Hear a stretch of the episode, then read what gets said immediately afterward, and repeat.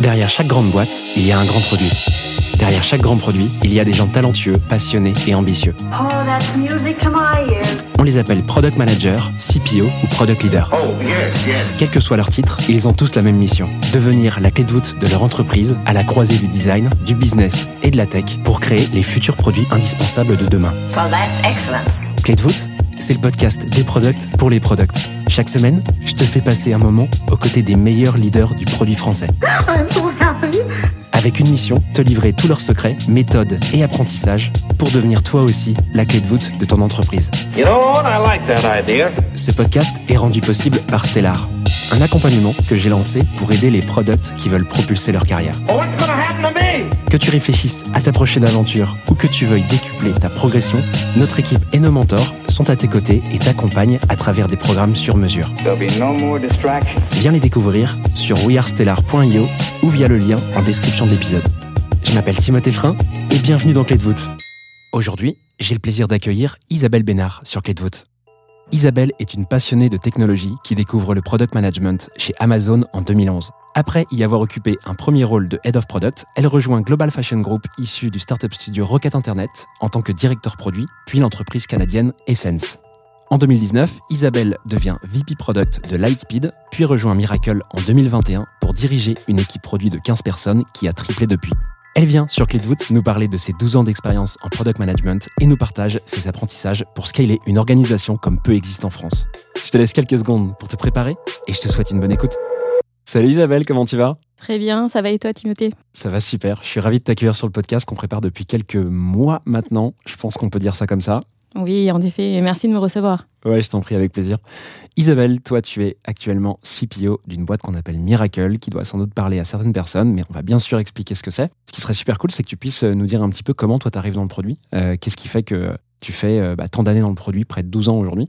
Et, euh, et voilà, qu'on revienne un peu sur tout ça, étape après étape, ça te chauffe?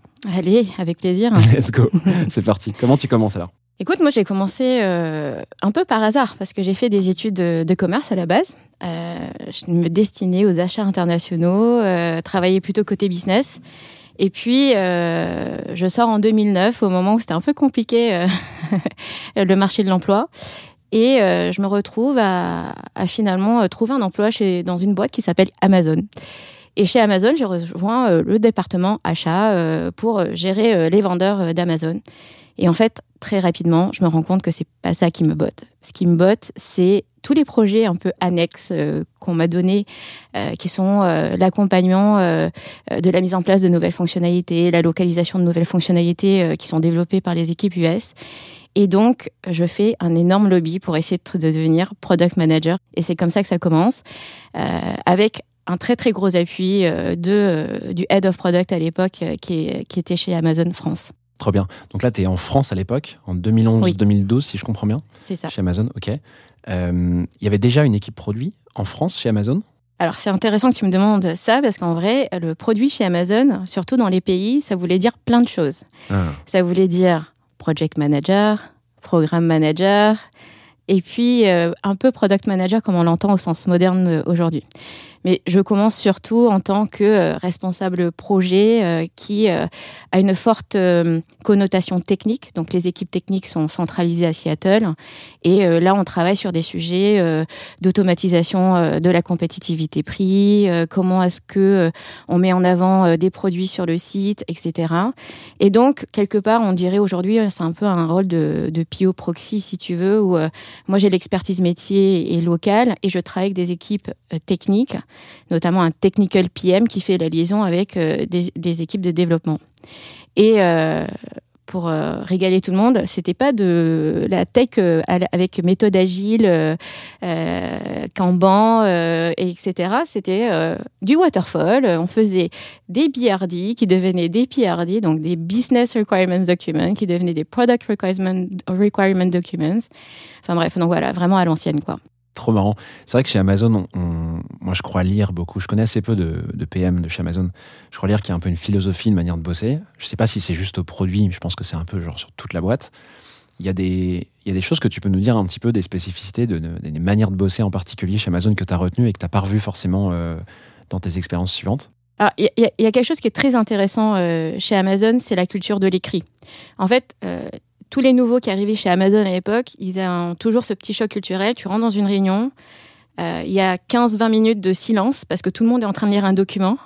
Et ensuite, on passe 40 euh, minutes de l'heure de réunion à se poser des questions, à arriver à une conclusion.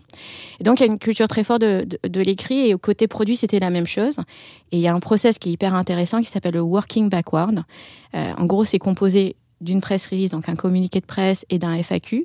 Et l'idée, c'est quand tu as une idée, tu écris le, communiqué de presse, le presse release de ce que tu veux euh, lancer. Et donc, on veut retrouver tous les éléments d'une presse release. Il faut que ce soit waouh, il faut qu'on comprenne bien à qui on s'adresse, quel est le problème qu'on essaie de résoudre. Et tout ça en une page, puisque c'est un communiqué de presse et qu'on voudrait que les journalistes pick up le, le principe. Et donc, pour moi, c'est quelque chose qui est, resté, euh, euh, je trouve, euh, très ancré dans la façon dont je continue à faire le produit aujourd'hui avec mes équipes. Je me suis fortement inspirée de cette pratique de l'écrit. Pourquoi? Parce que écrire un document Word, tu es obligé de structurer ta pensée, tu es obligé de, de t'assurer que les choses sont compréhensibles sans que quelqu'un s'assoie à côté de toi pour t'expliquer. Donc ça aide beaucoup la synchrone. Alors que quand tu fais un PowerPoint et qu'il faut toujours quelqu'un pour faire le voice-over sur ton, PowerPoint, c'est un peu, euh, c'est moins efficace. Et donc, c'est euh, quelque chose que j'ai beaucoup apporté euh, dans, du coup, dans mes différentes expériences, cette culture de l'écrit, de documenter les idées et du coup de se challenger sur ce document écrit.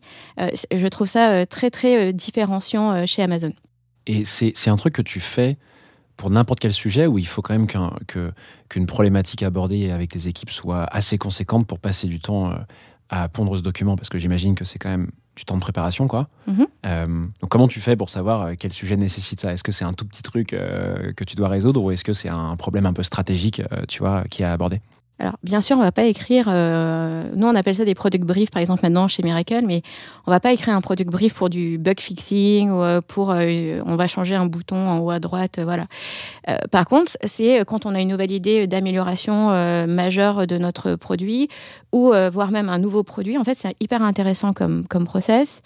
D'abord parce que ça coûte pas cher d'écrire un, one-pager, un, product brief, et euh, surtout euh, parce que en fait, ça, devient un document de travail collaboratif. C'est-à-dire qu'on va se le partager avec euh, les équipes business, avec les ingénieurs. Est-ce qu'ils ont compris l'idée? Si en une page, on arrive à créer de l'excitation autour d'une idée, en fait, on sait qu'on a quelque part déjà embarqué les gens avec nous dans, le développement produit. Par contre, si on n'y arrive pas du tout, ben, ça coûte pas cher de dire, OK, c'était pas une bonne idée finalement, et on s'arrête là et on passe à autre chose. Hyper intéressant. Bon, bah écoute, on est déjà rentré sur un sujet quasi opérationnel, mais j'aime bien ce, cette approche, super cool. Euh, donc toi, tu bifurques vers le produit chez Amazon. Comment tu fais en interne pour expliquer aux gens que c'est ça que tu veux faire et, que bah, ces personnes-là te disent euh, euh, Ok, vas-y, on, on, te laisse essayer. Quoi. Il y avait déjà des process, je pense, de recrutement, etc., de développement de carrière en interne à l'époque. C'était pas une boîte toute petite. Comment tu fais ouais? Écoute, Timothée, c'est intéressant parce que effectivement, il n'y avait pas beaucoup de postes de product manager à l'époque, surtout en France.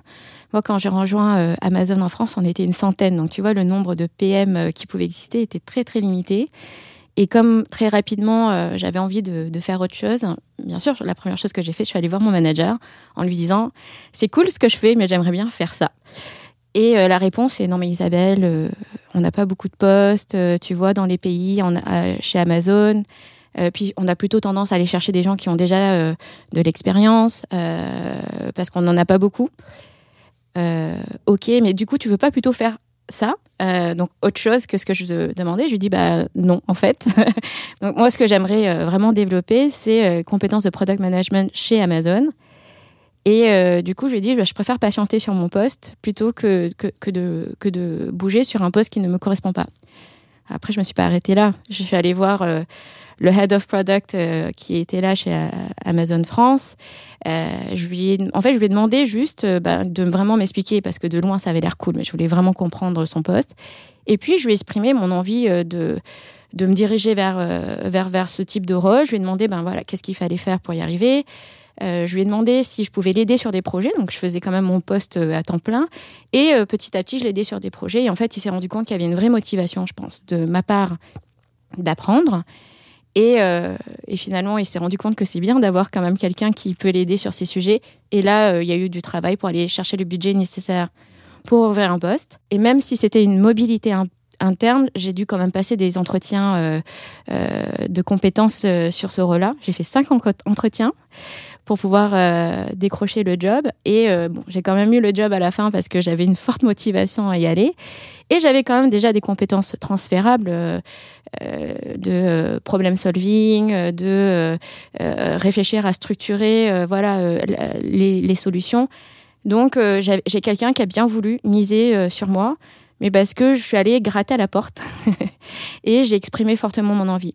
Et ça, je trouve que c'est hyper important dans sa carrière. C'est il faut pas prendre un, nom euh, euh, et s'arrêter là. C'est de dire bah, si euh, il n'y a pas de porte, on passe par la fenêtre. Et puis si la fenêtre elle est pas ouverte, ben, on essaye par ailleurs et à un moment donné on, peut y arriver. Et, ça c'était un gros move de passer des équipes business vers euh, les équipes produits parce que ça n'était jamais arrivé euh, jusque là. Ouais, tu l'as quand même projeté en fait dans euh, ce qu'est quasiment le produit. Tu l'as pris un peu par la main. Euh, c'est ton manager, c'est ça, de l'époque. Ça, c'est hyper intéressant parce que c'est vrai que tu peux venir en disant je vais être PM et pas donner vraiment de suite ou pas euh, montrer à la personne ou rassurer la personne sur ce que c'est. Toi, le fait de le projeter, de le mettre déjà en situation et de lui montrer la valeur que ça a de faire du produit, c'est hyper cool en fait parce que ça se fait hyper naturellement et il se dit à un moment, bah, en fait, euh, ok, je vois la valeur du truc, euh, let's go, faut absolument qu'elle creuse ce sujet. Quoi. Donc, bien joué pour ça. Je sais pas comment tu as appris ce truc, mais, mais c'est une bonne manière de faire. C'est c'est mon côté têtu, je pense. ok, donc c'est lié au fait que tu sois têtu. Trop cool. Donc euh, Amazon, euh, tu arrives au produit chez Amazon. Tu fais combien de temps au produit euh, en tant que product du coup euh, dans cette boîte? Bah écoute, tout le reste de ma carrière chez Amazon finalement, en prenant des sujets de plus en plus complexes et techniques, avec toujours des problématiques beaucoup plus larges. Alors qu'au début, c'était des, des projets qui étaient liés à mon département, qui était à l'époque Hardlines, donc les catégories de produits, on vend de l'ordinateur, des télés, etc. Et puis petit à petit, euh, j'ai pris effectivement plus de responsabilités euh, euh, sur le le scope, donc plus que sur une seule catégorie, mais sur l'ensemble des catégories. Et voilà, j'ai contribué, je pense, à lancer une quinzaine ou une vingtaine de catégories chez, chez Amazon. Suite à Amazon, qu'est-ce que tu fais? Il se passe quoi? C'est quoi la transition? Écoute, j'arrivais à presque 8 ans chez Amazon. euh, et là, il y a eu un espèce de croisement, enfin voilà, de carrefour. Euh, si je voulais vraiment continuer et aller plus loin dans, le- produit, euh, l'option c'était soit euh, d'aller siège européen au Luxembourg ou à Seattle, donc la maison mère. Et bon, Luxembourg, bizarrement, ça m'attirait un peu moins. Et, Seattle, c'était hyper intéressant de dire que tu es au cœur de tout ça. Mais en fait, ce qui me plaisait en restant chez Amazon France, c'est finalement, c'était un peu à ch- échelle humaine. Et à l'époque, euh, bah, Amazon à Seattle, c'était déjà euh, une vingtaine de bâtiments, des milliers d'employés. euh, J'avais un peu l'impression de, de perdre un peu euh, mon identité dans une, dans une structure aussi grande. Et à ce moment-là, j'ai eu l'opportunité de partir sur un une nouvelle aventure à Singapour, chez Global Fashion Group. Ok, excellent. C'est quoi ce- cette boîte? Je pense que personne connaît euh, en, en France et en Europe, mais à la base, donc c'est une venture euh, requête internet Ouais. euh, que je pense que certains connaissent, qui est euh, euh, un VC euh, européen, allemand, euh, qui euh, a eu cette, euh, cette stratégie pendant très longtemps de dire bah, il y a des modèles qui marchent dans certaines régions, essayons de les répliquer dans d'autres régions où les marchés sont encore euh, naissants. Ouais, Ils font des copycats en fait euh, vulgairement de, de boîtes qui existent dans d'autres territoires et ils viennent, euh, ils viennent les copier, les coller ailleurs. C'est Voilà. assez hallucinant et il y a eu des boîtes qui ont vraiment marché. hein. Voilà, et donc je te laisse le dire, mais effectivement, c'est à peu près ça la stratégie. Et donc, à l'époque, ils avaient investi dans Zalando, par exemple, qui est un modèle qui, qui marche très bien. Et ils ont créé en fait des Zalando-like dans euh, différentes régions du monde où le marché était encore un peu naissant. Et donc, on, avait une entité, euh, une start-up, euh, ben, du coup, de fashion. Euh, en Australie, une euh, en Russie, une au Moyen-Orient, une en Asie du Sud-Est et une en Amérique du Sud. Et donc à la base, c'est cinq startups différentes qui sont toutes euh, qui ont tout démarré avec le même starter kit pour lancer leur site internet de e-commerce, donc dédié à, à la mode. Et puis à un moment donné, en fait, au bout de cinq ans, se sont dit, bah, en fait, c'est un peu bête. On essaye de faire cinq fois la même chose. Peut-être qu'on devrait trouver des synergies et, et, euh, surtout d'un point de vue business, tu as quand même plus de pouvoir d'achat si tu essayes d'acheter pour euh, toutes tes entités que d'avoir euh, des, des stratégies d'achat différentes. Et donc là, ils ont créé une holding, on va l'appeler comme ça, qui s'appelle Global Fashion Group, qui regroupe du coup ces cinq startups. Et moi, j'arrive dans un contexte où c'est l'ancien PDG d'Amazon France qui est devenu CEO de ce groupe-là.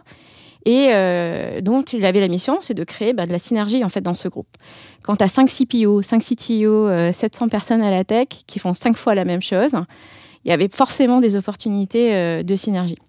Donc, il y avait, cette mission-là. Il y avait aussi la mission, bah, qu'est-ce qui manque aussi pour aller plus vite et plus loin? Et du coup, avec l'expérience d'Amazon, de lancer plein de catégories, euh, voilà, euh, c'était hyper pertinent pour moi de les rejoindre, de- d'essayer d'identifier à la fois les opportunités de synergie, mais aussi les opportunités d'accélération d'un point de vue produit interne, donc enfin, outil qui permet d'accélérer le, business du e-commerce. Et donc moi, j'arrive en fait euh, chez euh, Global Fashion Group, et c'est un gros choc de culture parce que j'ai fait plutôt du, euh, on va dire du produit à, l'ancienne, on va dire comme ça. Et là, effectivement, j'arrive, il y a un nouveau CTO qui est là aussi. il, y a, toute une nouvelle équipe qui est en train de se mettre en route, qui ont plutôt l'habitude de faire déjà du produit plus moderne, en méthode agile. Et là, en fait, je leur explique comment je faisais le produit. Ils hallucinent parce que euh, Amazon n'en a pas cette euh, vision-là. Et bon, je, en fait, je recommence depuis le zéro. Donc, j'a- j'apprends à faire euh, du produit. Je suis la première, euh, je suis arrivée en tant que directrice produit, mais j'étais la seule Ouais, PM. te dire, tu étais quand même sur un poste de leadership. mais, Voilà, euh, mais ouais. j'étais la seule PM qui est arrivée parce que on était en train de construire toute l'équipe de la holding. Et donc, ben, je pars de zéro. Je me fais former, je suis, je fais du shadowing, voilà, de- d'autres PM. Et puis, ben, je crée mon propre backlog en attendant qu'on recrute les développeurs. Je définis ma vision. Et donc, je pratique en fait euh, ce, ce côté product management euh, euh, moderne, on va Tel dire, euh, tel qu'on connaît aujourd'hui, euh, toute seule. Et puis, je mets en place euh, avec l'appui ben, du CTO, etc. Et en fait, je me rends compte que finalement, même si ce qu'on on met en opposition les méthodes, à la fin de la journée, c'est toujours la même chose qu'on essaie de faire quand on fait du produit. On a un problème à résoudre, il faut vraiment bien comprendre le problème à résoudre et ensuite identifier quelles sont les solutions les plus pertinentes qui apportent le plus de valeur. Alors effectivement, il y a plein de méthodologies pour y arriver, mais en, finalement, on s'adapte. euh, mais on a un seul objectif, c'est pour moi, c'est ça, quand on fait, du produit. On essaie de comprendre comment on peut apporter de la valeur à nos utilisateurs, à nos clients. Et, euh, et voilà, après, il y a plein de façons pour être plus ou moins efficace. Combien de temps tu restes là-bas?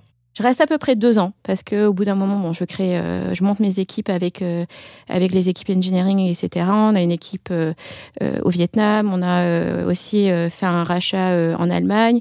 Et en fait, pendant deux ans, ça a été surtout l'avion. Parce que on allait voir les équipes à Sydney, à Moscou, à Sao Paulo. Alors la première année, c'est très cool. Hein. Euh, on passe sa vie dans les avions. Après, ça restait une start-up, donc ça reste quand même des voyages en éco, hein, on se le dit. J'étais pas en business. Mais c'était très cool de, de découvrir, en fait, comment est-ce que chaque pays fait du produit, comment est-ce que chaque start-up, a- avec la même base, est partie complètement dans des voies différentes pour s'adapter aux besoins locaux, régionaux, mais aussi parce qu'ils ont une culture produit différente. Et c'était hyper enrichissant. Mais euh, deux ans dans les avions, euh, à la fin, c'était fatigant quand même. Et à ce moment-là, bon, Singapour, qui est quand même un petit marché, euh, pour moi en tout cas, j'ai pas forcément trouvé d'autres opportunités qui étaient moins, euh, qui, euh, impliquaient moins de voyages, on va dire. Et à ce moment-là, ben, encore la mafia Amazon. j'ai un ancien collègue d'Amazon qui est devenu VP produit chez Essence, qui est aussi un site de e-commerce spécialisé dans la mode au Canada, basé à Montréal, mais cette fois-ci de la mode haut de gamme. Et ce qui m'a attiré, c'est qu'en fait, il y avait des nouvelles problématiques. Moi, ça faisait quand même quelques années que j'étais dans l'e-commerce, c'est plutôt euh, euh, grand public. Là, on se parle de e-commerce pour une population qui a les moyens d'acheter des sacs à main à 4000 dollars, euh, qui, pour qui les méthodes de vente, c'est d'avoir des personal shoppers qui t'appellent pour t'aider à, faire tes achats. Et surtout, il y avait du, du retail physique, ce que je n'avais jamais fait, puisque j'ai fait surtout du, du pure player et de l'e-commerce. Et c'était hyper attrayant parce que la, la, la boîte euh, est toujours euh, euh, en, en forte croissance. Et surtout, le contexte, c'est qu'il y avait toute l'équipe produit à essayer de monter, structurer avec, euh, avec ce, ce collègue, ce VP produit-là. Et du coup, l'enjeu était, euh, était trop beau et, et trop excitant. Donc, euh, Tu as repris l'avion pour aller au Canada. voilà, j'ai fait plus 30, moins 30 et, en, en température. Température, ouais. Voilà. Et, et donc, me voilà au Canada Trop bien. pour une nouvelle aventure. Là, tu arrives dans cette boîte. euh, C'est quoi le. Qu'on essaie d'imaginer un petit peu l'environnement? Tu as, déjà une équipe de PM qui est balèze ou tu es tout petit? Comment c'est fait? Oui, alors moi, quand j'arrive, il y avait quand même déjà une équipe euh, produit. Il y avait même euh, d'autres directeurs produits euh, qui étaient en place. Euh, mon, euh, manager, donc le VP produit, qui avait quand même déjà commencé à structurer des choses. Euh, mais ce qui manquait peut-être, c'était euh, peut-être le- les bonnes pratiques additionnelles, euh, gagner de la vélocité. Donc voilà. Donc il y avait quand même euh, monté une vraie culture produit parce qu'on était encore très récent de. Je faisais du projet avant. Il n'y avait pas vraiment de PM un an avant que j'arrive. Et là, d'un seul coup, il y a 3-4 PM donc, qu'est-ce que ça veut dire pour les équipes business de travailler avec des product managers et pas des project managers? Et là, c'est hyper intéressant parce que c'est beaucoup de conduite du changement. Euh, et même pour les équipes de développeurs qui ont l'habitude de, de travailler directement avec le business, d'un seul coup, on a un intermédiaire. Et euh, cet intermédiaire, ben, du coup, il, il filtre aussi les informations. Donc, il faut trouver la bonne dynamique de travail. Et euh, ce qui est intéressant moi, pour moi dans, cette expérience chez Essence, c'est que comme j'avais déjà beaucoup touché euh, au front de ce qui est e-commerce, donc euh, tu vois les moteurs de recherche, euh, là je voulais vraiment me concentrer sur euh, le, le, le back-end ou le back-office en fait du e-commerce. Et du coup j'ai fait des choses euh, qui allaient aussi bien de migration de systèmes de RP, de SAP, que euh, lancer euh, des systèmes euh, de ressources humaines, que vraiment euh, développer ce qu'on va appeler un OMS, un Order Management System, un Warehouse Management System. Donc vraiment tout ce qui fait L'outil interne, quoi. Voilà, les outils internes qui fait que bah, euh, un, un site de e-commerce marche. C'est en fait c'est tout l'opérationnel derrière. Et là c'est une approche très différente quand tu dois adresser des gens qui doivent utiliser des outils de travail d'un point de vue expérience utilisateur, d'un point de vue persona, que quand tu adresses des consommateurs que tu dois convaincre de- d'acheter quelque chose. Et là, c'était hyper enrichissant pour ça, pour avoir cette, ce côté. euh, euh, en, fait, c'est un peu mon- ma première entrée dans le B2B quelque part. Hmm. Hyper intéressant. C'est vrai que tu as fait du B2C avant, principalement sur les cibles euh, que tu avais eues. Ok, hyper intéressant. Tu restes combien de temps chez, euh, chez Essence? Alors écoute, euh, longtemps et pas si longtemps que ça pour le monde de la tech, mais un an et demi. An et demi, Euh, ouais. Et en fait, là, je me fais débaucher par une- un éditeur logiciel canadien qui s'appelle Lightspeed. Qui est un des leaders mondiaux des solutions de caisses électroniques, les caisses sur iPad, etc. Euh, et euh, dont les clients, bah, c'est encore un autre type de clients, c'est euh, les chaînes de restaurants, c'est les chaînes de B2B. magasins. Et donc, euh, nous, on doit adresser euh, ces clients-là. Et hyper intéressant parce que phase de croissance incroyable. Euh, bon, je suis pas restée très longtemps non plus parce que Covid est arrivé et j'ai préféré rentrer en France après. Mais en 15 mois, mon équipe, parce que je m'occupais aussi du, développement, est passée de 180 à 400 personnes avec de la croissance organique, recrutement, mais aussi de la croissance externe avec 5 acquisitions en 15 mois. Et là, au-dessus de ça, tu rajoutes une couche de double listing sur le New York Stock Exchange, donc euh, préparer aussi c'est comme un nouvel IPO, même si l'entreprise était déjà publique. Donc c'était euh, 15 mois euh, très intéressants, intenses et plein de plein d'apprentissage. C'est quoi ce truc de double listing euh, Je veux bien que Alors, tu nous en tu parles un sais, petit peu. euh, oui, bien sûr. En fait, euh, tu, tu as des entreprises qui peuvent choisir de, se, de faire leur IPO, de rentrer dans les marchés publics sur euh, un marché. Et là, dans le cas-là, c'était euh, une entreprise euh, canadienne donc, qui a décidé de se lister sur le, sto- euh, le Toronto Stock Exchange. Et pour gagner en visibilité auprès des, des investisseurs, tu peux aussi décider d'aller sur un marché plus connu, plus Mm. grand. Et ils ont décidé d'aller sur le New York Stock Exchange. Ok, donc tu t'ouvres un nouveau, une nouvelle euh, place de marché. euh, Exactement. ok. Hyper intéressant. Donc, tu, euh, juste avant le Covid, tu reviens, ou pendant le Covid en France, c'est ça que tu dis? Alors, euh, en fait, euh, ça faisait déjà une petite année qu'on était en plein Covid. Et au Canada, euh, le Covid était encore pris plus sérieusement qu'en France. Et on était, en fait, on était tout le temps chez nous. Il y avait rien qui était ouvert. Et en fait, à ce moment-là, il y a eu un petit déclic, c'est-à-dire que les frontières étaient fermées, les frontières de la France étaient aussi fermées pour les Français. Hmm. Et j'ai un collègue euh, de travail euh, qui a eu un, décès euh, familial et qui n'a pas pu rentrer. Et moi, ça m'a un peu fait réfléchir, ça m'a un peu fait remuer plein de choses en me disant bon voilà, les parents, effectivement, ils sont de plus en plus âgés. Est-ce que cette expérience internationale, elle n'arrive pas à sa fin quelque part? Et donc, j'arrive à un moment où je me dis, c'est peut-être le moment de rentrer en France. Et puis, j'ai appris plein de choses. Donc, peut-être que je peux partager ce que j'ai appris à l'étranger pour une boîte française. Et, euh, encore une fois, ça va avoir l'air que j'ai beaucoup de chance et un très bon réseau. Mais euh, j'ai discuté avec euh, différentes entreprises françaises. Et à ce moment-là, Philippe Corot cherche son premier CPO pour prendre son relais sur la direction produit. Et on nous met en contact et il y a un super fit. Et, et voilà, j'arrive en tant que CPO chez Miracle. Qui est Philippe Corot? Philippe est le cofondateur de Miracle. Et c'est surtout euh, euh, la personne qui est derrière le produit euh, chez Miracle depuis 10 ans au moment où moi j'arrive. Excellent. C'est quoi Miracle du coup? Je veux bien que tu nous racontes en, en one line pitch ce que c'est. Miracle, c'est le leader mondial des solutions de marketplace. Qu'est-ce que ça veut dire? En fait, on, fournit à des grands distributeurs euh, comme Carrefour, Leroy Merlin en France, mais aussi Macy's par exemple aux États-Unis, mais aussi des acteurs du B2B euh, comme euh, des Airbus ou des Accor, une solution euh, technologique qui leur permet de lancer leur place de marché, leur marketplace. Et donc l'idée, c'est que du coup, ils peuvent euh, grossir leur business en invitant des vendeurs tiers qui vont venir euh, compléter euh, leur offre pour leurs clients finaux. Excellent. Et ça ressemble à quoi du coup Miracle entre le moment où tu arrives et maintenant, même si c'est passé non plus, c'est pas non plus passé une décennie. Euh, je sais que c'est une grosse équipe. Je veux bien que tu nous, Ouais, en- nous parles un petit peu.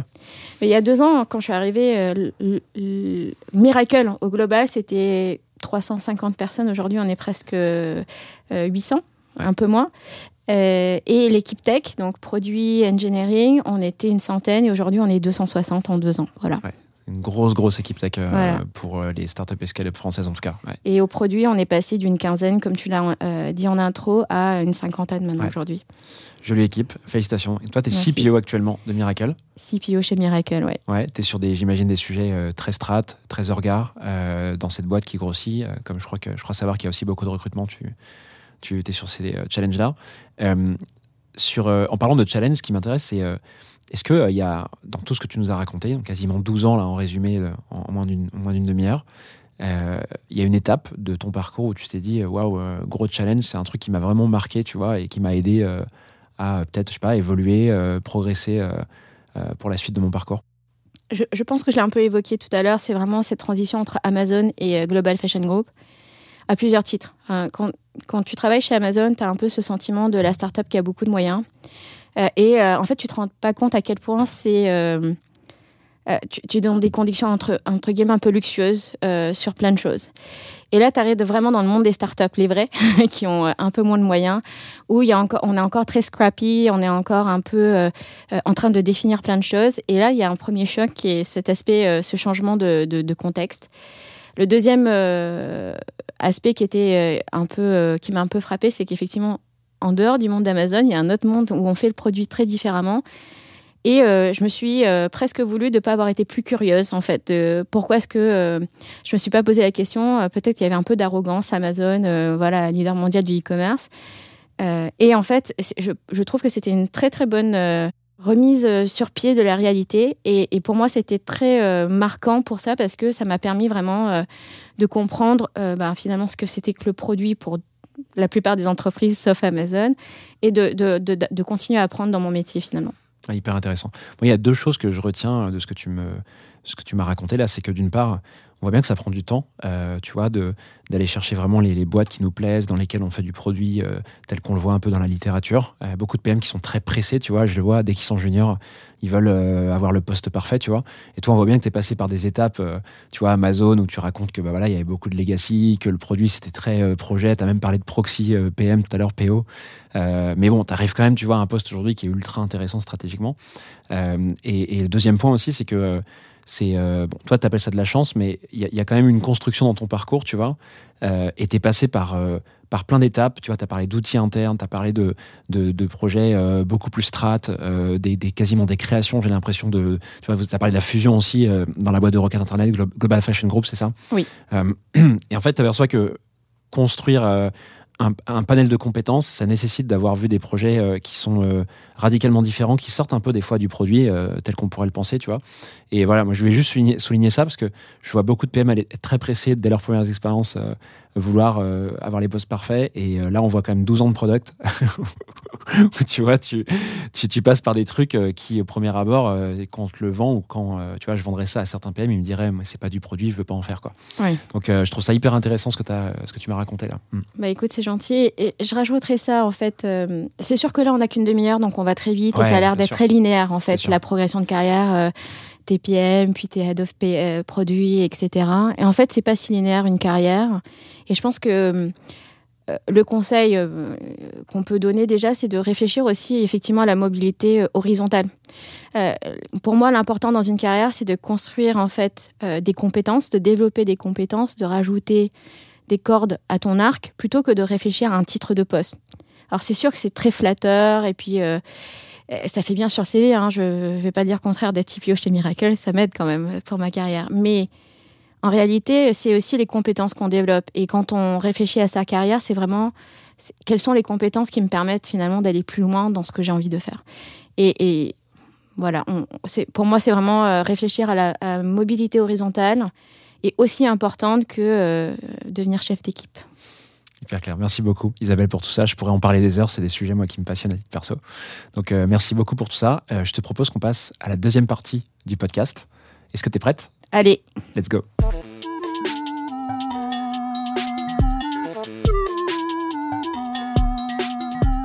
De quoi tu veux nous parler dans cette deuxième partie, Isabelle? Bah, écoute Timothée, tu vois, euh, mon expérience était beaucoup euh, la structuration, le, scale euh, dans des entreprises à forte croissance. Donc je te propose du coup qu'on parle un peu de scale et d'organisation. Trop bien. Quand tu dis scale, c'est quoi? C'est un scale d'orga du coup, un passage à l'échelle d'organisation produit alors oui, en effet, c'est le passage à l'échelle de l'organisation, mais qui va effectivement avec le passage à l'échelle aussi de ton entreprise, le fameux start-up à scale-up. C'est vrai que toi, tu as connu des. Euh, tu en as parlé euh, en première partie. Pour ceux qui n'auraient pas écouté cette première partie, je vous conseille vivement, parce qu'il y a un peu de contexte. Euh, tu as connu des orgas qui, ont, qui sont passés à l'échelle très vite, très fort. Miracle, en l'occurrence, tu nous as parlé quand même de. Tu m'as dit combien 150 personnes quand tu es arrivé? Une, une, centaine de personnes, de personnes. côté tech, oui, enfin tech et produits, puis 260 à peu près aujourd'hui. Voilà, donc quasiment x2 en l'espace de deux ans, trois ans? Deux ans, ouais. Deux ans, c'est énorme. Euh, on imagine en plus que ça, c'est que la tech. Derrière, il y a aussi tout le reste de l'orga. Mais on va quand même euh, s'appuyer un petit peu sur les sujets tech aujourd'hui, tech product. Euh, comment tu veux approcher ça? Qu'est-ce que tu veux qu'on aborde, qu'on creuse ensemble? Comment tu vois le truc?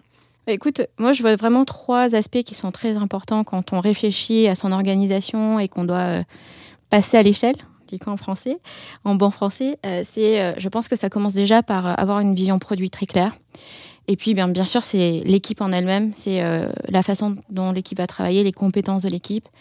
Et enfin, euh, moi, je pense que réfléchir à son organisation, c'est un peu comme quand on développe un produit. Et j'aimerais bien euh, vous expliquer un peu comment on a fait ça. Trop bien. Bah, écoute, je suis trop chaud. C'est parti pour la première étape. Tu nous as dit, du coup, tu parlais de vision produit. Ouais. comment ça s'est fait? J'imagine que là, tu vas t'appuyer sur plusieurs exemples, peut-être Miracle. comment tu fais ça concrètement, du coup, pour faire en sorte que cette vision produit, elle soit bien partagée et bien claire pour tout le monde? Oui, bien sûr. Parfois, euh, quand on parle de vision produit, c'est un peu galvaudé, on ne sait pas trop euh, ce qu'on veut mettre derrière, etc. Euh, moi, pour moi, la, vision produit, c'est clairement de donner une direction très claire aux équipes vers là où on veut aller. et du coup, pour savoir où on veut aller au niveau produit, il faut savoir où on veut aller au niveau de l'entreprise. Les, objectifs de l'entreprise étaient très clairs et du coup, c'était de reprendre ces objectifs globaux et de les traduire dans le produit. Et euh, une fois qu'on a euh, ces objectifs vers là où on va aller et comment est-ce que le produit va servir l'intérêt euh, de la croissance de l'entreprise, de la croissance de, de l'acquisition de nos clients, de la croissance de leurs revenus, etc., c'était très important de vraiment de se dire, OK, le produit, comment est-ce qu'on contribue à ça? Et une fois qu'on l'a écrit, notre vision statement, notre mission statement, en fait, il y a trois choses qui sont assez importantes. La première, c'est d'avoir un espèce de pitch deck. Tu sais, quand tu travailles côté commercial, tu as toujours un, deck template, euh, enfin. Euh, voilà, des, une, présentation, voilà, une présentation euh, standard où en fait tu, tu as toujours les messages clés, on explique toujours la même chose, qu'est-ce qu'on essaye de faire, pourquoi est-ce qu'on le fait et comment on va le faire. Et donc tu construis ça. Et ensuite, il y a quelque chose qu'on aime bien dire chez Miracle, c'est la répétition fixe la notion. C'est-à-dire qu'en fait, tu vas la présenter encore et encore pour que en fait les messages rentrent. Donc ça, c'est une façon de faire. L'autre façon, euh, pour nous, ça a été aussi de co-construire finalement un peu ce, ce, fameux pitch deck. Et donc là, pour euh, embarquer tout le monde dans, cette, euh, dans ce travail-là, on, s'est pris trois jours à Bordeaux avec toute l'équipe produit, avec les directeurs, avec les PM, et on s'est tous assis pour essayer de construire ensemble cette vision produit en se disant voilà, on connaît maintenant nos objectifs euh, euh, d'entreprise, comment est-ce que nous, en tant qu'équipe produit, on construit ça, et d'avoir de la co-construction dans la vision, ça aide aussi en fait d'assimiler euh, et de devenir finalement soi-même un peu évangélisateur de cette vision produit. Et enfin, euh, en fait, il faut la concrétiser dans le quotidien des équipes. Et donc, définir des objectifs au niveau, euh, nous, ce qu'on appelle des piliers, que peut-être d'autres appellent des tribes, mais voilà, c'est chaque, au niveau du pilier, au niveau des squads, que ces objectifs se retranscrivent dans euh, la mission de la squad, du pilier, Et puis, au fur et à mesure qu'on a euh, maturé tout ça, on a mis en place, nous, un, framework de North Star Metrics où euh, chaque pilier va avoir son North Star métrique avec les KPI à mesurer. Donc, vraiment concrétiser euh, cette notion un peu peut-être galvaudée de vision du produit dans des choses qui sont actionnables par les équipes au quotidien et euh, que savent pouvoir actionner. Donc ça, pour moi, la vision produit, finalement, c'est un peu tout ça. C'est être capable de formaliser vers où on va aller, euh, le faire euh, porter par les équipes être- et puis le concrétiser dans leur quotidien. Tout ça, ça rentre dans le deck quand tu parles de North Star, de Vision Statement, tu as parlé d'objectifs, euh, ce fameux week-end à Bordeaux, vous mettez tout sur deck. Tout ce que tu viens de dire, vous le mettez dedans, c'est ça? Oui, au fur et à mesure. On n'a pas Au fil de construit, l'eau, ouais. ouais, on n'a pas tout construit euh, jour 1. les North Star Metrics, c'est arrivé plus tard parce qu'il fallait aussi bien définir euh, avec euh, les équipes engineering parce qu'on voulait que ce soit un, un exercice collaboratif avec les équipes engineering aussi. C'est arrivé plus tard, mais il fallait commencer par euh, bah, l'étoile polaire, hein, c'est ça que ça veut dire, North Star Metrics, c'est qu'est-ce qu'on veut faire, produit. Et ensuite le décomposer petit à petit euh, dans chacune des équipes, et là ça prend un peu de temps. Mais comme c'est co-construit, il y a euh, une appropriation beaucoup plus forte des équipes de cette vision produit. Tu peux nous redire, euh, pour que ce soit très clair, même pour moi ça a été très vite, quelles équipes tu as inclus pour construire cette mission? Donc j'imagine que les cofondateurs sont là. Au produit, qui est-ce qui vient participer à ça et peut-être dans les autres départements? Bien sûr. Alors, la vision de l'entreprise, elle a été construite par la management team, par le COMEX, donc effectivement avec les cofondateurs de l'entreprise, euh, où est-ce qu'on veut aller, qu'est-ce qu'on veut faire en tant que Miracle? Et ensuite, la vision produit, moi, je l'ai déclinée avec euh, donc Philippe Corot, notre cofondateur, pour m'assurer qu'on avait un alignement euh, effectivement entre sa vision et euh, ce que le produit allait faire. Et puis ensuite, on essaye de travailler avec euh, d'abord les directeurs produits, donc mes directs euh, reports, et puis ensuite avec euh, les PM, euh, on, était un peu moins nombreux, mais les PM de l'époque, où là on, est parti effectivement de trois jours pour réfléchir ensemble à comment on veut le formaliser, comment on le structure dans chacune euh, des équipes, des squads, chacun des piliers pour que ce soit clair, compris et comment est-ce que tout ça s'articule. Hmm. C'est un deck qui fait combien de slides? Qu'on voit un peu la forme que ça prend Alors aujourd'hui, ils doivent être assez longs. Au début, c'était cinq slides. Ah ouais, très court. C'était très court parce qu'en Ouais. fait, on commence quelque part, puis après, aujourd'hui, euh, j'ai arrêté de compter, mais je pense qu'on. on- on- Mais ça, ça permet d'avoir une, euh, euh, une source de vérité finalement unique et commune où Ouais. on peut toujours revenir. Et maintenant qu'on est beaucoup plus gros, chacun a son propre euh, pitch deck, on va l'appeler comme Ouais. ça. Voilà. Hyper intéressant. J'ajouterai quelques liens dans la description de cet épisode parce que là, on va pas faire cet épisode sur. euh, on va pas le consacrer à la construction de la vision produit. C'est tout un travail et, et, euh, on avait pas mal de contenu euh, sur tout le média à ce sujet. En tout cas, hyper intéressant de voir comment vous l'avez fait vous. Et en fait, chaque boîte le fait un peu différemment. hein. Il n'y a pas de, il a- a pas une manière unique de le faire. Il y a quelques euh, je dirais quelques briques qui reviennent un peu, ce fait euh, de le faire un peu en sprint, comme tu disais, toi tu l'as fait sur un week-end, euh, sur une partie, etc., et tu l'améliores en continu. Peut-être une question, juste pour finir sur cette construction de vision, c'est euh, depuis que tu es chez Miracle, tous les combien de temps vous la revoyez, si vous la revoyez d'ailleurs? En fait, on. Alors, c'est la stratégie qu'on revoit. La vision, normalement, elle reste quand même assez stable. Ouais. hein. C'est plutôt la stratégie, c'est comment on fait pour y arriver. Et, euh, et en fait, on, on- on a, on, on regarde au moins annuellement, euh, voire euh, tous les six mois, voire tous les trimestres, en fonction de facteurs qui peuvent nous encourager à nous reposer des questions. Côté produit, on se repose la question tous les trimestres. Est-ce qu'on est toujours sur la bonne voie? Est-ce qu'on euh, on a atteint nos objectifs? Donc, on regarde très, très régulièrement notre stratégie. La vision, on essaye de faire en sorte qu'elle soit la plus stable possible quand même. Donc le, le- le point, c'était de se dire, euh, on construit cette vision et après on la partage. Ça, c'était le point 1 de, pour attaquer ce sujet qui est de comment tu scales une orga produit. Euh, ça consiste en quoi de la partager du coup euh, Donc tu as ce document, tu as le deck qui est avec toi. Qu'est-ce que t'en fais Tu le balances partout dans la boîte euh, Non, mais c'est vraiment un processus d'évangélisation. Donc, on fait des roadshows, j'ai des meetings avec les membres de la management team pour leur présenter, prendre leur feedback aussi. Et puis ensuite, ben, comme c'est un process très itératif et qui peut toujours être challengé, à chaque fois qu'on a des discussions et qu'il y a un point qui peut-être fait plus de sens ou qui euh, doit être visité, on en discute euh, à chaque niveau de l'organisation que ce soit au niveau de la management team, que ce soit au niveau euh, de la leadership team, donc avec euh, tous les directeurs, VP de l'organisation, ou même au niveau des équipes produits en tant que telles, avec leur... on a des product ambassadeurs, donc c'est les, points de contact principaux qu'on a dans chacun des départements qui travaillent de manière très proche avec, avec nos PM, avec, les squads. Et donc on, la, on la retravaille sans cesse et on l'enrichit sans cesse. Quand tu dis des roadshows, c'est qu'en fait, vous, vous allez voir tous les, toutes les équipes de Miracle hors product. Hein, euh, Tout à fait. Donc, marketing, peut-être, euh, sales, Marketing, CSM. sales, euh, CSM, ouais, exactement. Et donc, vous leur euh, expliquez euh, la démarche Tout de. à fait. Ok, hyper intéressant. Et après, notre, là, on part euh, plus dans l'exécution avec la roadmap produit. Euh, La roadmap, elle est sans cesse enrichie par les feedbacks, bien sûr, de qu'on collecte soit directement euh, auprès de nos clients, parce qu'on a plein de rituels pour engager nos clients dans la construction de la roadmap, que ce soit euh, alors, en bon français User Advisory Board, qui euh, permet de regrouper en fait certains clients stratégiques et discuter avec eux de la roadmap et des hypothèses qu'on a pour les aider à, grandir, que de manière indirecte via les Customer Success Team qui vont parler avec nos clients, qui vont aussi échanger, avoir des feedbacks. Et, euh, et voilà, nous, on a un outil qui nous permet de collecter euh, tous, ces, tous ces feedbacks, des insights euh, dans, dans un outil. Et ça nous permet sans cesse de, d'enrichir notre réflexion, de nourrir euh, les, les priorités et puis de nous assurer que ce qu'on développe répond finalement à, à une vraie attente. Le pire, ce serait de développer des choses que personne n'utilise. Donc Comme d'habitude. voilà. Hyper intéressant. Donc le point 1 pour euh, scaler une orga produit, c'est d'abord de partager la vision, ça revient de l'approcher. Je pense que c'est assez clair. C'est quoi le, deuxième point que tu avais en tête? Après, c'est euh, quand même de travailler ensemble, c'est d'avoir l'équipe avec euh, les compétences, euh, la fameuse culture produit. Qu'est-ce qu'on met derrière la culture produit? Quelle est la culture produit qu'on veut avoir chez Miracle? Il y en avait déjà une, hein. Euh, mais je pense qu'elle a besoin d'être un peu formalisée, surtout quand on va doubler ou tripler euh, notre équipe produit. C'était le moment de, formaliser un peu euh, cette fameuse culture produit avec quelles sont les compétences, quels sont finalement les rôles et responsabilités des uns et des autres. Et donc voilà, ça c'était notre deuxième phase. L'objectif, effectivement, c'est de définir les rôles et les responsabilités euh, des uns et des autres, d'un PM, d'un engineering manager, d'un squad lead, euh, d'un directeur produit. Et puis, comment est-ce qu'on travaille ensemble? C'est les outils, euh, c'est la gouvernance, etc.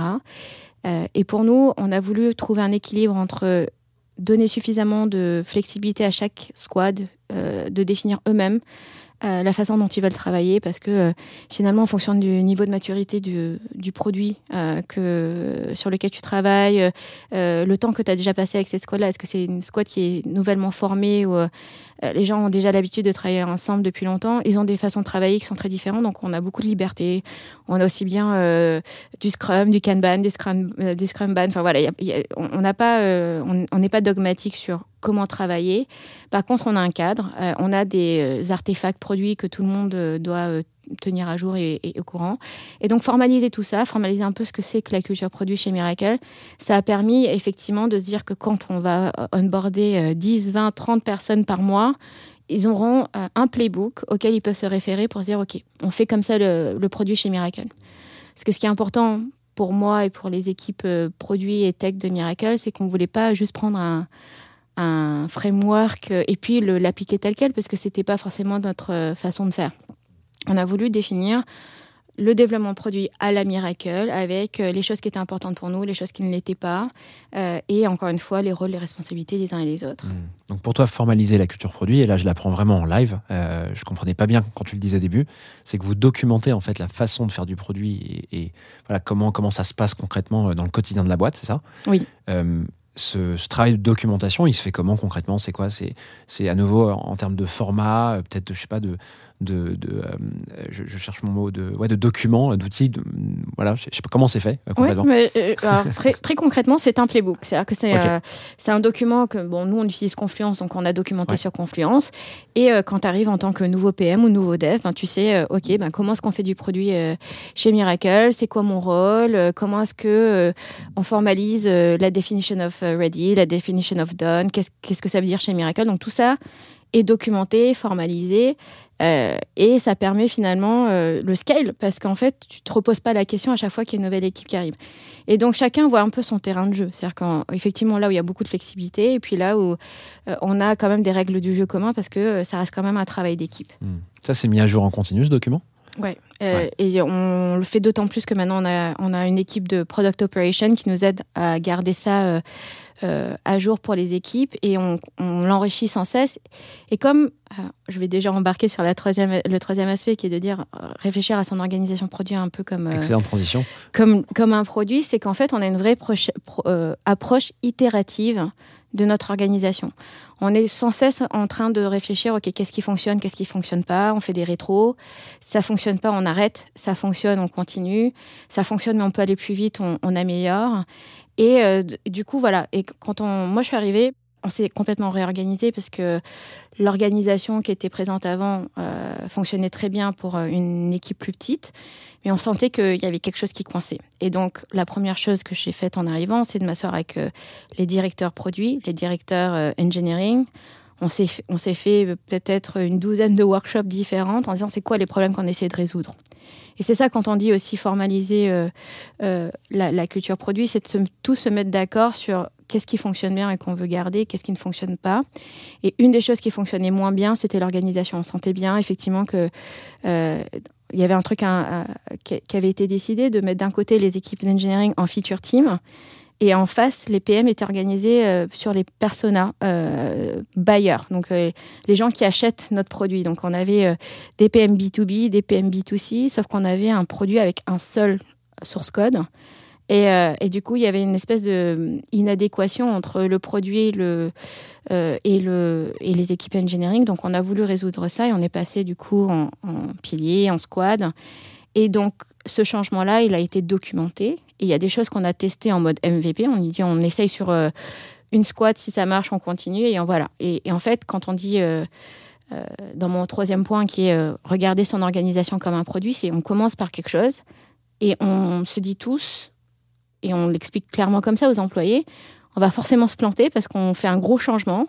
Donc s'il y a des choses qui fonctionnent pas, on va prendre le feedback et on va essayer de, de- de- de- d'itérer dessus. Et, donc il y a un process voilà, continu de dire, ah bah là, le process design, il coince un petit peu, et on continue d'itérer. Et finalement, le scale, c'est ça, c'est être capable de s'adapter au changement sans que ce soit disruptif pour les équipes. Parce que quand tu es dans une entreprise comme Miracle ou d'autres euh, belles scale-up, c'est qu'il y a des fortes chances que ton organisation elle change tous les 3 ou 6 mois. Parce qu'en fait, tu grossis très vite, parce que euh, une équipe de 12, c'est pas une équipe de 50, c'est pas une équipe de 250. Et donc, ce que on a essayé de faire chez Miracle, c'est de créer le système qui fait que changer l'organisation, c'est pas douloureux. Et donc, il y a la façon dont tu structures tes équipes, comment tu découpes ton portefeuille produit pour que ça fonctionne pour toi, et puis créer cette, euh, ce mindset, euh, cet état d'esprit de le changement, c'est OK, parce qu'en fait, on veut toujours aller vers le, le mieux et le meilleur.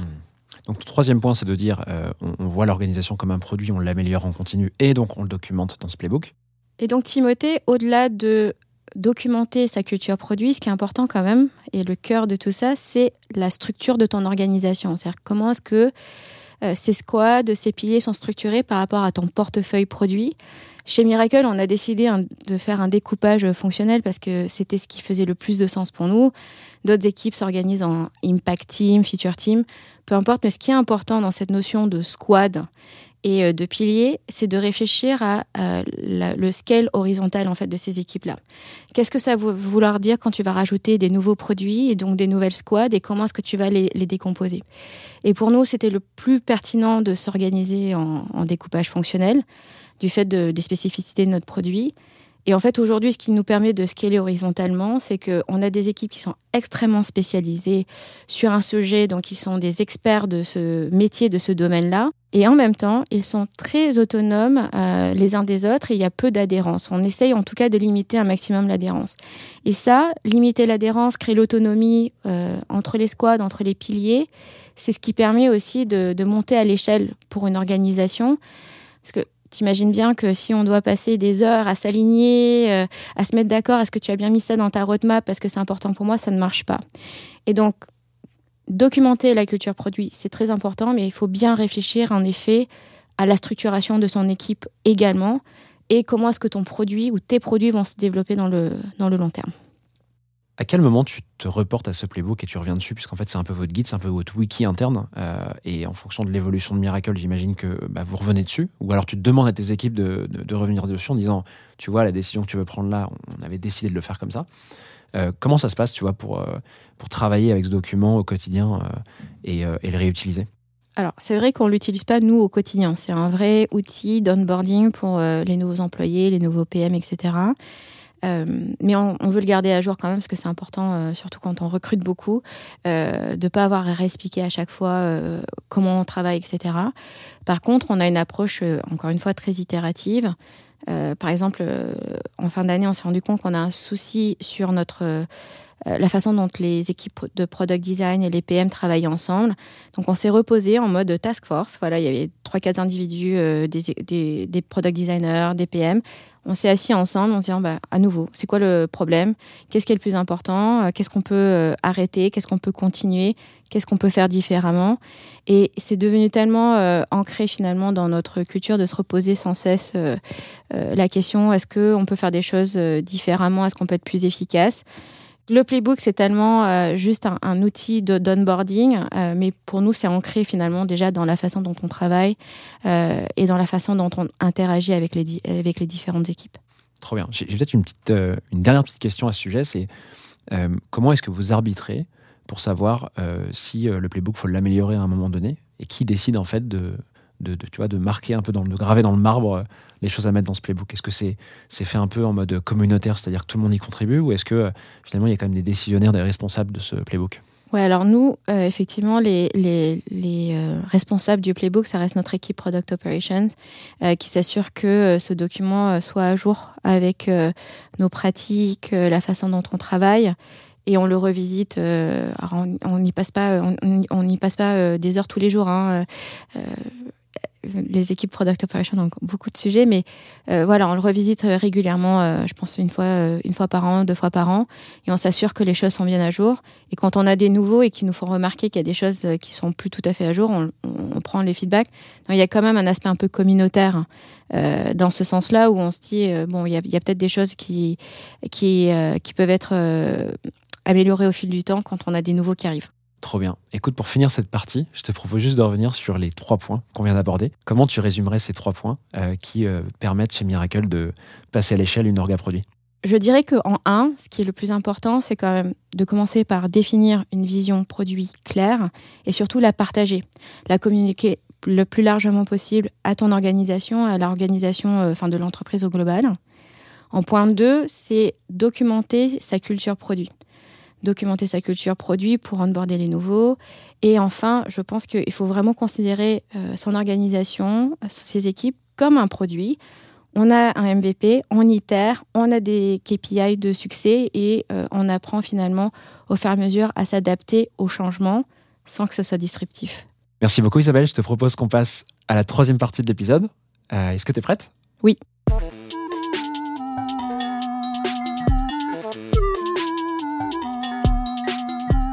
Let's go Isabelle, c'est parti pour euh, l'open mic de cet épisode, la troisième partie.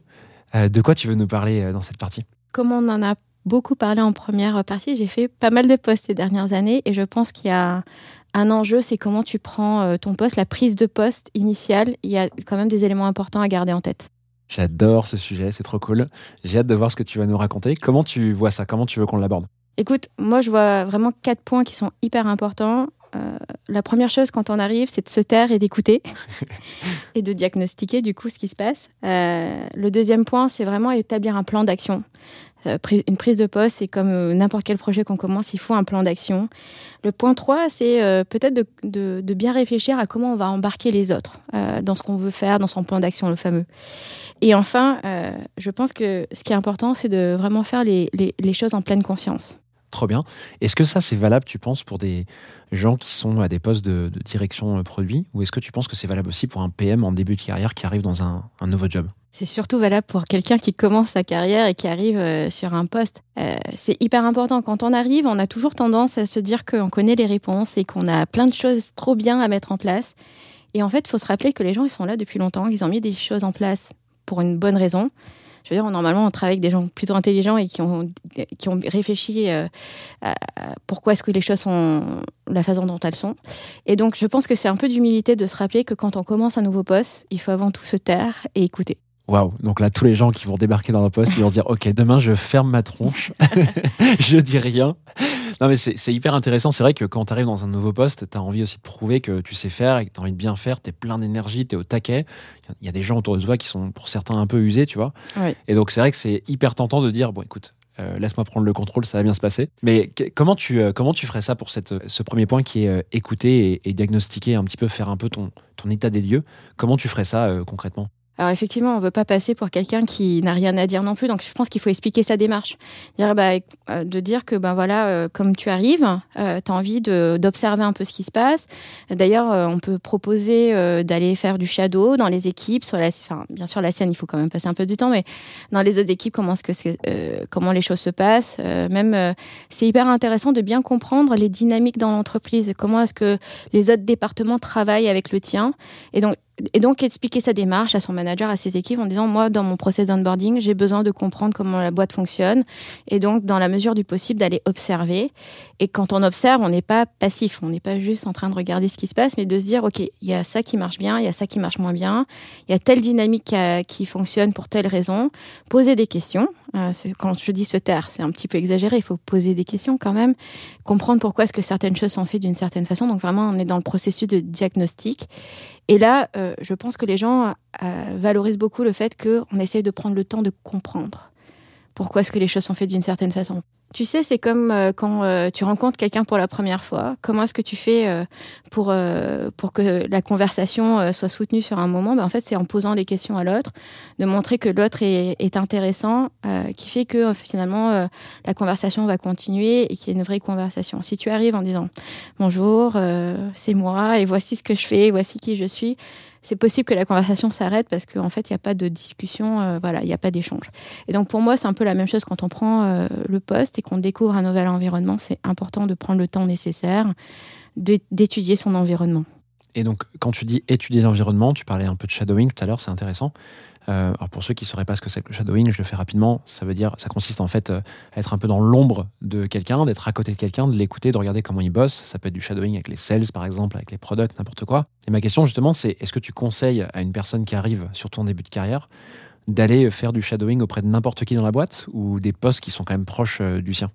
Écoute, euh, après, ça va dépendre du contexte dans lequel euh, tu arrives, mais euh, bien sûr, il faut prioriser ce shadowing. Je pense que déjà, ça peut être intéressant, ne serait-ce que d'aller dans les daily stand-up des autres équipes produits, si on a d'autres, de voir comment est-ce que les choses sont faites. Donc, c'est très proche quand même de, du rôle de PM. Et puis ensuite, de regarder effectivement quelles sont les équipes avec lesquelles tu as le plus de chances de travailler. Donc, si c'est les équipes de sales, de commerciaux, ben, passe un peu de temps avec eux. Regardez comment ils pitchent aussi le produit. Si c'est pour vendre le produit. Si c'est des équipes de customer success ou euh, de service client euh, qui doivent répondre à des appels toute la journée, c'est hyper instructif de, pre- de prendre le casque à côté et écouter bah, quels sont les problèmes qui sont remontés par les clients. C'est pas le cas chez Miracle parce que ce sont des grandes entreprises et donc c'est plutôt euh, euh, un accompagnement très proche. Mais dans mes entreprises d'avant où on a euh, des centaines de milliers de clients, il y a un service client qui répond au téléphone.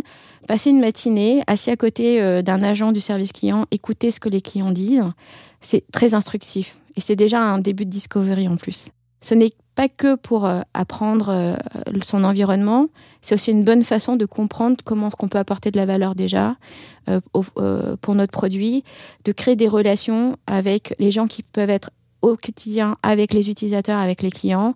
Et créer cette relation-là, en fait, ça n'a pas de prix et c'est bien de le faire dès le début. Pendant combien de temps tu penses qu'il faut faire ça, ce, cette espèce de- de- d'état des lieux, de connaissance? Je, je pense qu'un mois ou deux, c'est quand même pas mal. Il faut se taire pendant un mois ou deux. Il faut poser des questions pendant un mois ou deux.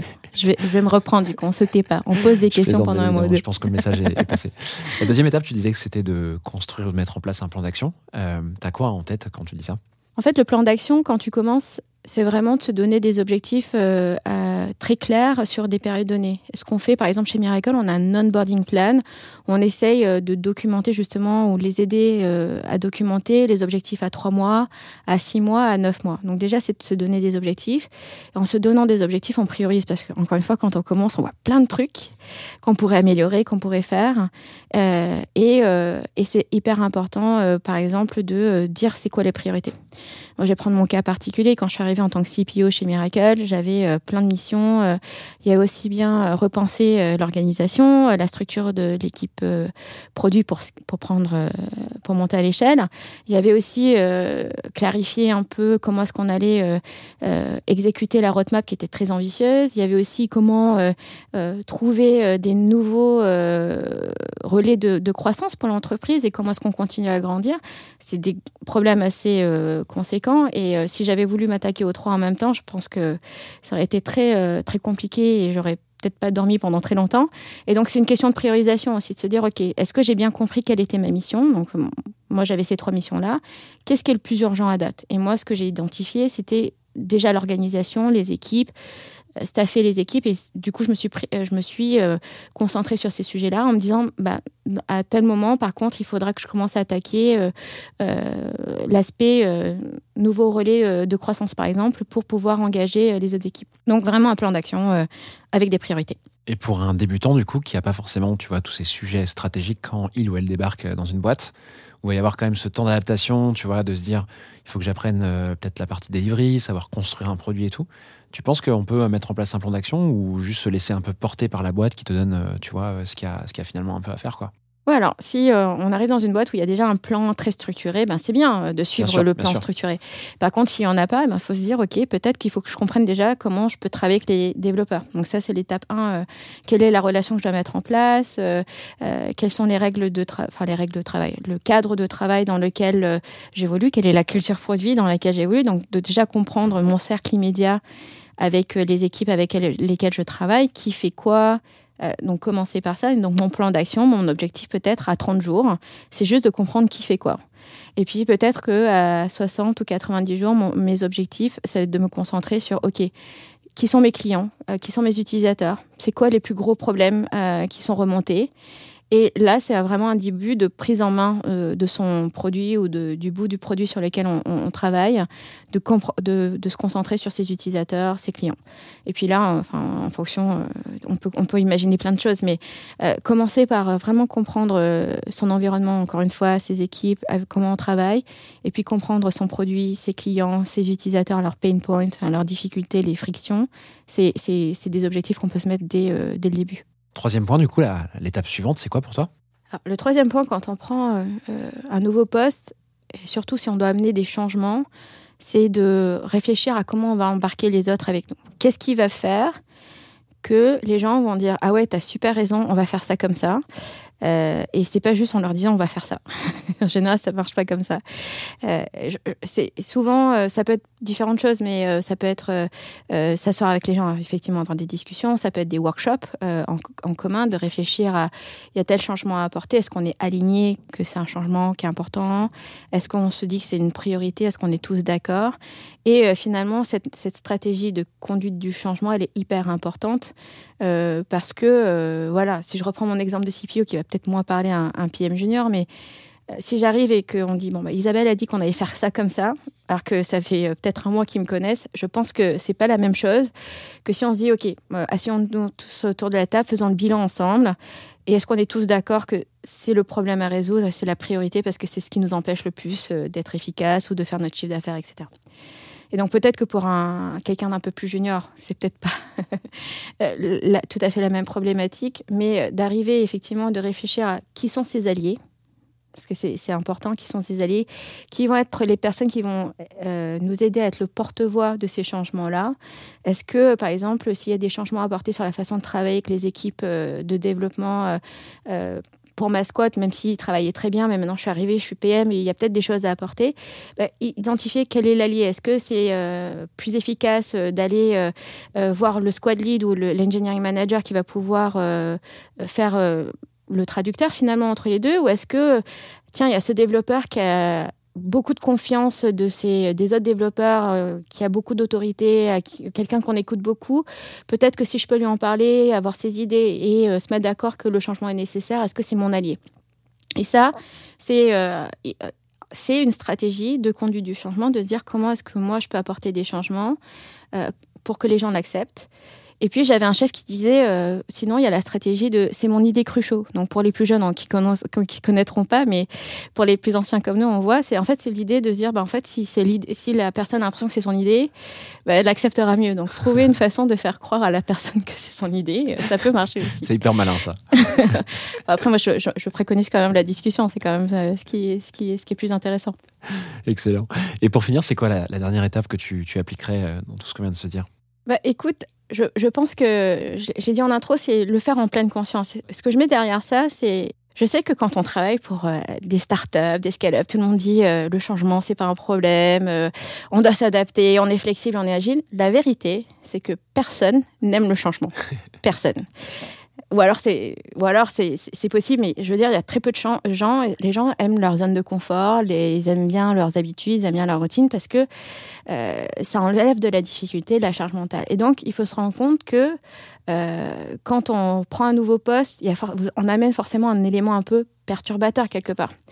Euh, même si c'est pas conscient, mais on est, il y a un élément différent et on change les, les dynamiques, on change la façon dont les choses se passent, voilà. Et donc, il faut garder ça en tête en se disant, faut se mettre, en fait, encore une fois, comme dans le produit, se mettre dans les chaussures de, de ses utilisateurs. Mais là, c'est se mettre dans les chaussures des gens euh, qui font partie de son équipe et de se rendre compte bah, quelle est euh, finalement cette perturbation qu'on amène.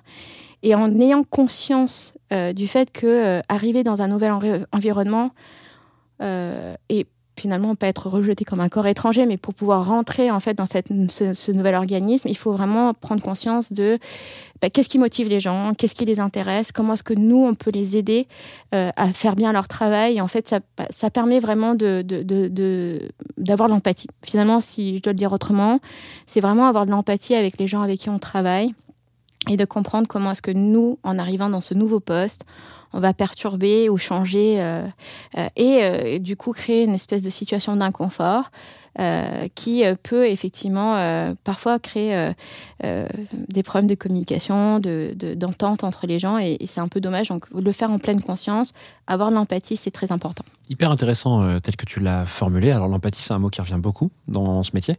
Mais le fait de le formaliser un petit peu, voire même de l'écrire, tu vois, de voir les constats. Et, et je sais pas si c'est comme ça que tu le voyais, mais moi, du coup, tu me donnes l'idée de me dire, euh, bah, une fois que j'ai- noté un peu les constats de ce que vivent les autres, je peux aller les voir en disant est-ce que c'est vraiment ce que tu vis, tu vois? Et je trouve ça super cool, même euh, en termes d'intégration dans une équipe, euh, de montrer que tu as fait ce travail-là, quoi. Mm. Cette prise de recul qui va en plus t'aider, en plus derrière, dans ton job quotidien, euh, surtout, surtout si tu es débutant. C'est euh, non, c'est hyper intéressant ce sujet, tu vois. J'avais pas vu ça avant, donc euh, Ouais, mais écoute, hyper cool. Bah, tu vois, il y y a des outils qui existent et qu'on oublie un peu parfois, mais les rapports d'étonnement.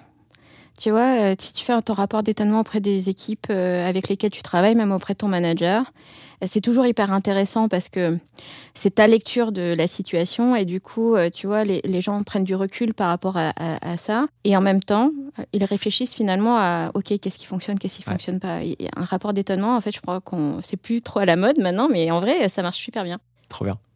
Pour synthétiser cette partie, euh, pour qu'on en finisse là-dessus, euh, ce serait quoi du coup les, les 3-4 points là qu'on vient d'évoquer ensemble pour euh, réussir euh, une arrivée euh, dans, un, dans un job? Bah, écoute, si on reprend en point 1, c'est prendre le temps euh, d'écouter, d'observer, de poser des questions. Euh, c'est euh, avoir un vrai plan euh, d'action euh, sur euh, et prioriser ce qui est le plus important. Je pense qu'en point 3, ce qui est important aussi, c'est euh, de se dire qu'il faut qu'on embarque les gens dans ce qu'on a envie de faire, notre plan d'action, les changements qu'on veut amener. Et puis, euh, avoir beaucoup d'empathie. Trop bien. Merci beaucoup Isabelle pour tout ce que tu nous as livré. Il y a plein plein de choses hyper intéressantes à approfondir et des conseils à, je pense, à, mémoriser euh, dans, dans cet épisode.